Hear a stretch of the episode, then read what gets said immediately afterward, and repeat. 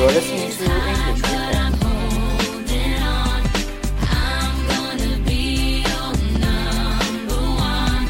Every weekend we spend together to talk about everything in English related to English learning. I'm Bud Eye, your friend. So buddies, let's kick things off.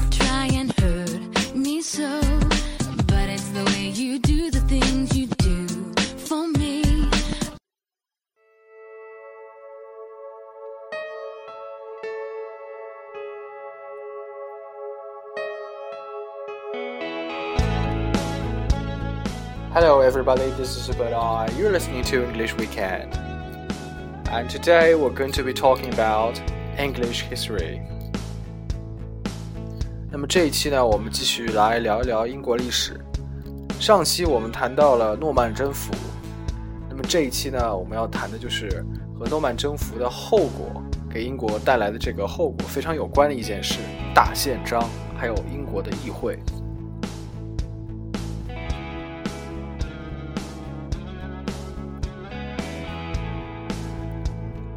那么诺曼征服呢？上一期我讲到了诺曼征服，它首先有两方面的这个在英国留下的这个印记，一方面就是英国的皇室开始和大陆的这个诺曼底公爵威廉有关；第二呢，就是威廉颁布了 Domesday Book 末日审判书，把英国的土地全部划归为由法国的诺曼人所有。也就是说，在某种意义上，在英国创造了一个新的阶级，叫做庄园主。为什么这么讲呢？因为把这个土地占有了以后呢，把他们划为庄园，然后每个庄园呢都分给一个威廉当时的追随者，这些人全部是法国人。那么这些人的后代就是所谓的贵族，the nobles。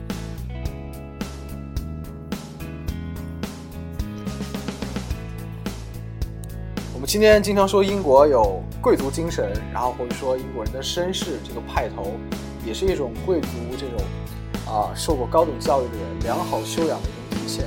某种意义上呢，贵族就是起源于 Domesday Book 以后的这次土地的大划分。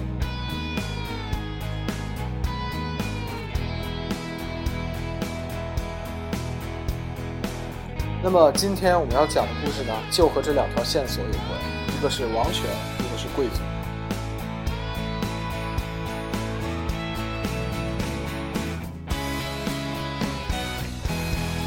首先要说一下呢，就是经常我们在历史上听到一个词汇叫做“金雀花王朝 ”，The Dynasty of Plantagenet。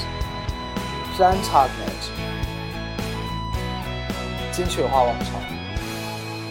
那么威廉诺曼征服以后，他的王朝怎么会变成金雀花王朝？原因就在于他的一个孙女儿。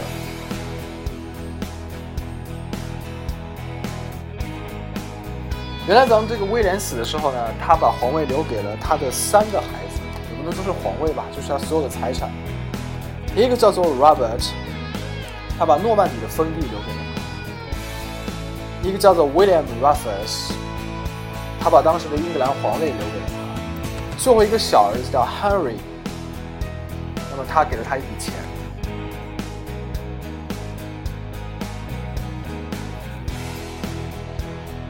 结果最后呢，这个 really，这个继承英格兰王位的 William Rufus，就是威廉二世，在出去打猎的时候被别人用一支箭射中了他的眼睛。这个死法特别像中国。三国时代那个孙权的哥哥孙策的死法，孙策也是出去打猎的时候被人射到眼睛，就没办法。最后呢，他的皇位也让他的这个威廉的小儿子，就是继承一大笔钱的这个 Henry 继承，这就是亨利一世。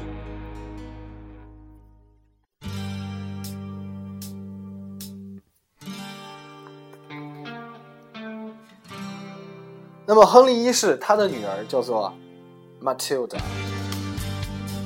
她嫁给了当时法国这个 Plantagenet，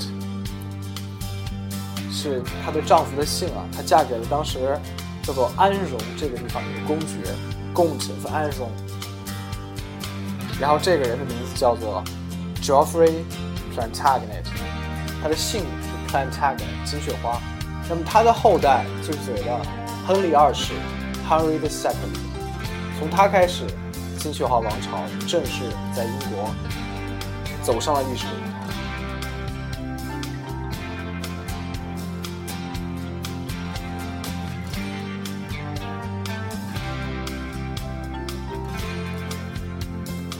那么这个金雀华王朝特别有趣呢，它在英国历史上可以说是最强大的一个王朝，无数最重要的历史事件都和它有关。比如说今天我们讲这个 Magna Carta 大宪章，还有这个 Hundred Years War with France 百年战争，或者说像这个 The Wars of the Roses 啊玫瑰战争，全部是 Plantagenet。而且呢，应该是这个整个英格兰历史上或者是封建史上最强的君主 Tudors 都铎王朝，实际上也是金雀号王朝的一个。支系。也可以说，金雀号王朝某种意义上代表了英格兰最辉煌的时期，包括这个。亨利亨利八世的女儿伊丽莎白一世 （Elizabeth the First），她也是属于这个。Dynasty Plantagenet。但她从她以后呢，因为她是这个。女性，然后她呢也没有结婚，没有孩子，所以 Plantagenet 她就结束了。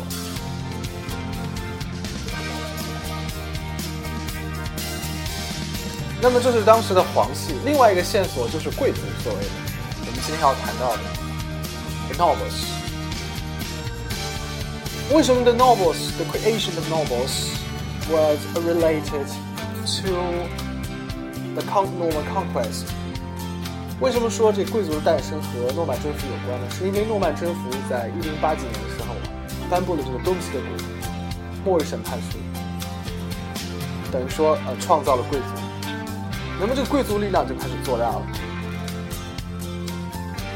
当时呢，一直到我刚才讲到的这个亨利亨利二世，还有他的这个后代呢，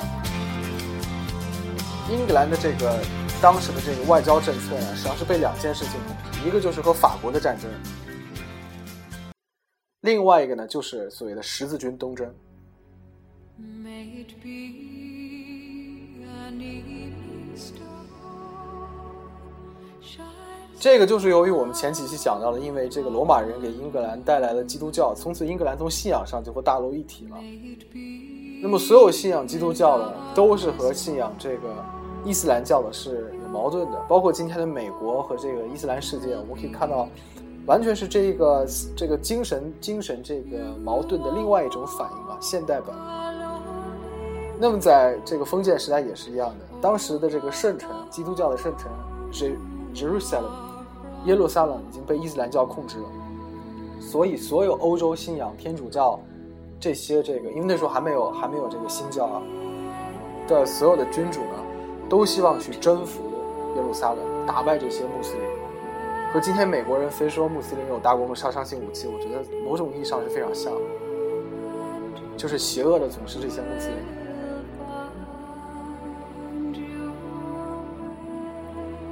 那么这件事情是劳民伤财的事情，再加上和法国的战争啊节节败退，英国呢丢了很多的这次啊在法国的领地 territories，所以那个时候呢，英国的贵族是非常生气的，他们和皇帝之间的矛盾呢是越来越严重，最后就演变为 Magna Carta 大宪章的签订，限制王权。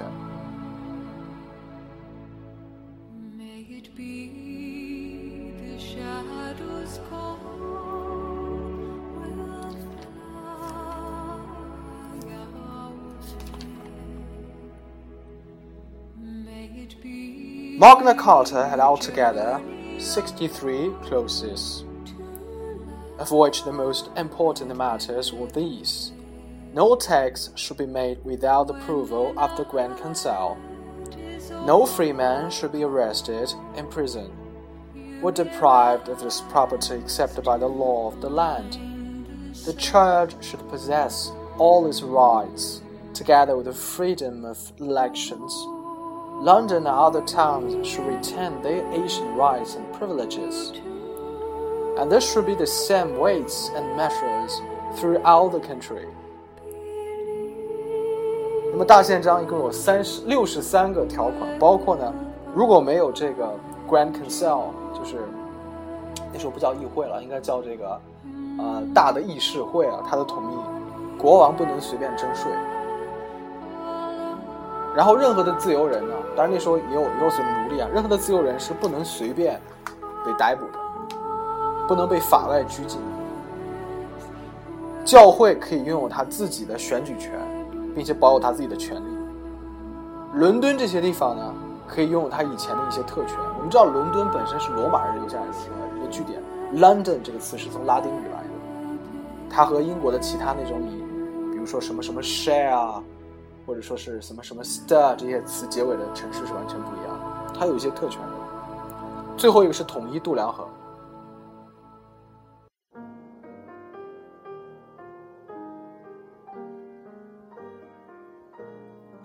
那么这个大宪章是什么时候签订的？就在一二一五年。当时英国的皇帝是 King John，约翰王。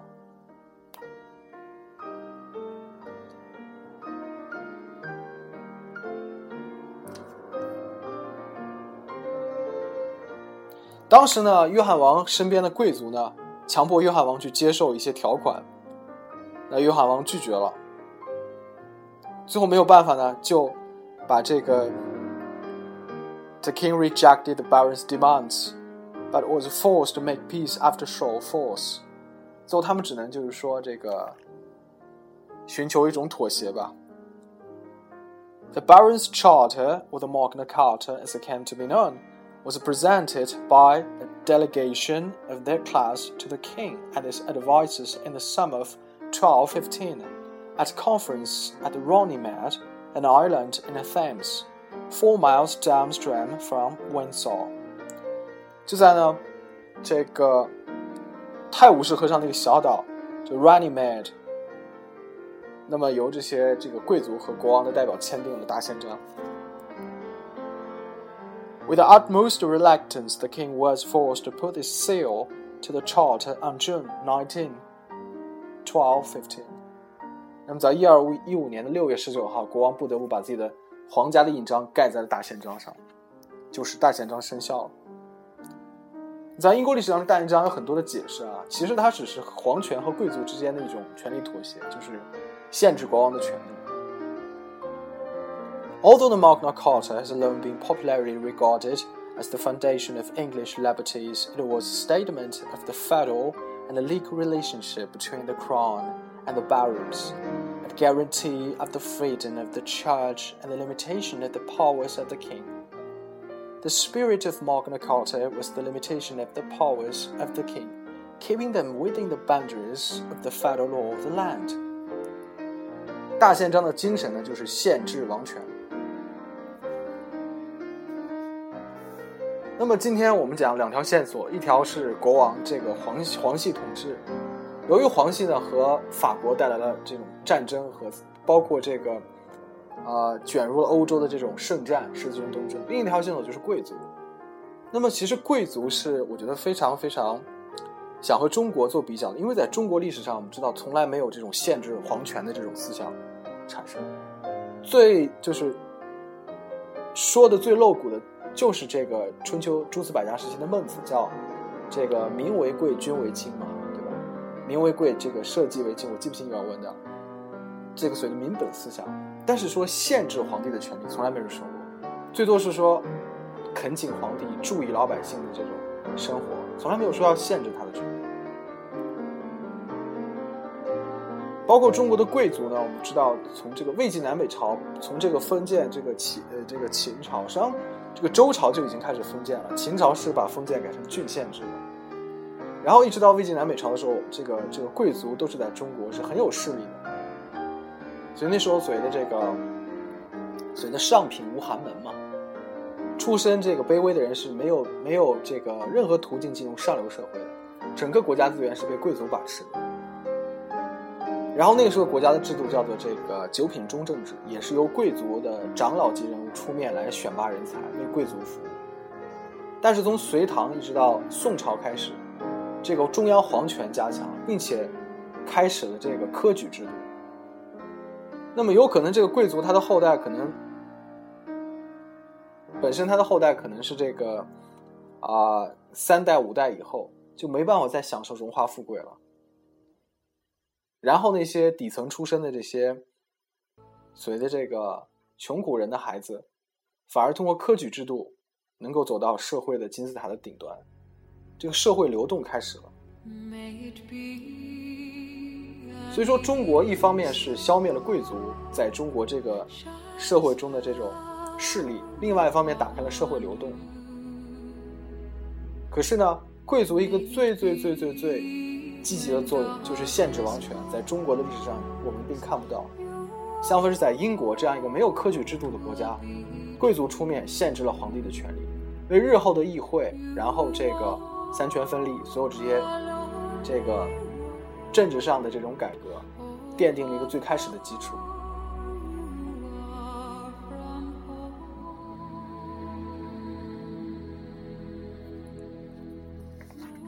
包括呢，我们查一下历史，这个一二一五年应该是中国南宋啊，南宋所谓的这个应该是嘉定的八年，嘉定是南宋的一个年号啊。那我们可以在这个我查了一下手边的书啊，在《续资治通鉴目录》这本书里面，在嘉定五年，也就是一二一二年 （twelve twelve） 有一个记载。当时一个大臣呢，叫真德秀。真德秀呢，借这个机会，就是当时雷雨冲坏了这个赵家宋朝的皇室的一个太庙，真德秀就上书给皇帝说：“非常之变，并应之以非常大之德政，非常之德政，非常之变，并应之以非常之德政。”我们借着太庙被雷雨冲毁这个契机，就告诉皇上，因为那时候南宋在面临着金人。在一一二七年的这个北宋就灭亡掉了，他们就跑到另外一个地方建立了南宋。所以这个真德秀就跟皇上说，非常的变化。我们在面对金人挑战的时候，要有非常的德政。所以这个时候我们可以看到，这些所谓的大臣啊，还是在劝皇上用品德来治理国家。可没有人想象说，皇上可能永远不会有品德，他必然是腐败的。不如呢，干脆我们就限制他的权利。这些人没有这么想法。我们看到这时候中国的历史实际上已经和英国就拉开差距了。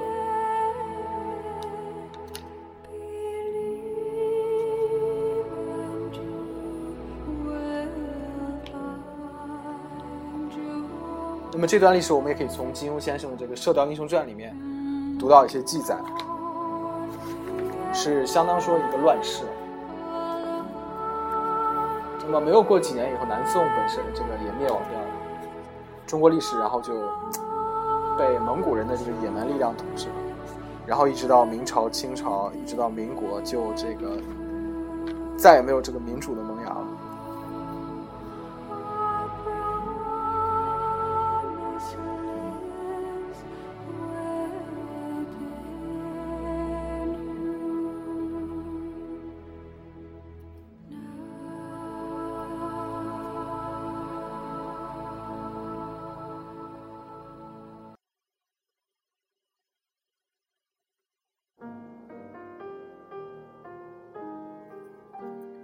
说过了这个大宪章，我们下面要说一说英国的议会，Parliament。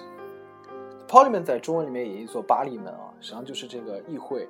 它本身最早的传统应该是这个 Anglo-Saxons 时代的这个 Wheaton，叫维坦。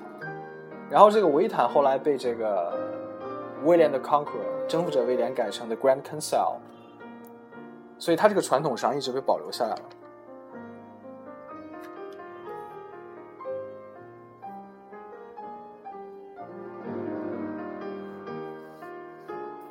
那么刚才签订这个大宪章的这个约翰王是一二一六年，等于说，在这个大宪章签订一年以后就去世了。His son Henry III proved a little better. He filled the most important offices in church and state with a foreign favorite, who flocked to England after his marriage to Eleanor of Provence. In 1242, he undertook an expensive war with France, which ended with the loss of the whole of Poitou. In 1258, the king's demands for money to enable his son to be crowned king of Sicily brought matters to a head。那么这个亨利三世呢，也是不时省油的灯。然后他呢，在一二四二年呢，他又发动了一场和法国的战争，就打掉了，输掉了。最后呢，就输掉了整个波图这个领地。 这领地是在法国的，当时是为英格兰所有的。这个战争以后，这个就被法国人收回去了。然后在一二五八年呢，他又向这个议会要钱，想这个呃推举他的儿子当这个西西里的国王，就是意大利的国王，等于说要打西西里了。那这个事情，议会实在是不可容忍。The barons under Simon de Montfort, Henry III's brother-in-law, rebelled. 那么这些贵族呢，就在西蒙德·蒙福尔特 （Simon de Montfort），这实际上是个法国名字，就是亨利三世这个他的应该是他的这个 brother-in-law 就反叛了。They forced the king and his son Prince Edward to swear to accept the provisions of Oxford. The two main clauses of the provisions of Oxford were these. Henry should appoint a new Grand Council for 24 members, half of whom were to be nominated by the barons themselves, and the king should have a permanent body of 15 nobles and bishops to advise him, without whose authority the king could not act. 这个就比 The Magna Carta 更进一步了。首先呢，亨利三世应该任命一个新的这个大的议会。 这个议会一共有二十四个成员，并且呢，其中一半呢是由这些贵族自己任命，等于说皇帝的权力只有百分之五十。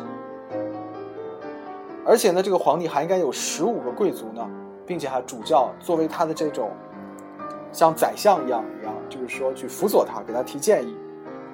没有这些人的许可，皇帝是不能有轻举妄动的。这时候等于说更加变本加厉去限制王权。那么最后呢，他们当然打了一仗，然后这个 the king Henry III and Prince Edward kept in prison，所以他们全被抓掉了。Simon de Montfort summoned in 1265 the Great Council to meet at Westminster together with the two knights from each county and two citizens from each town, a meeting which has been seen as that of the earliest parliament.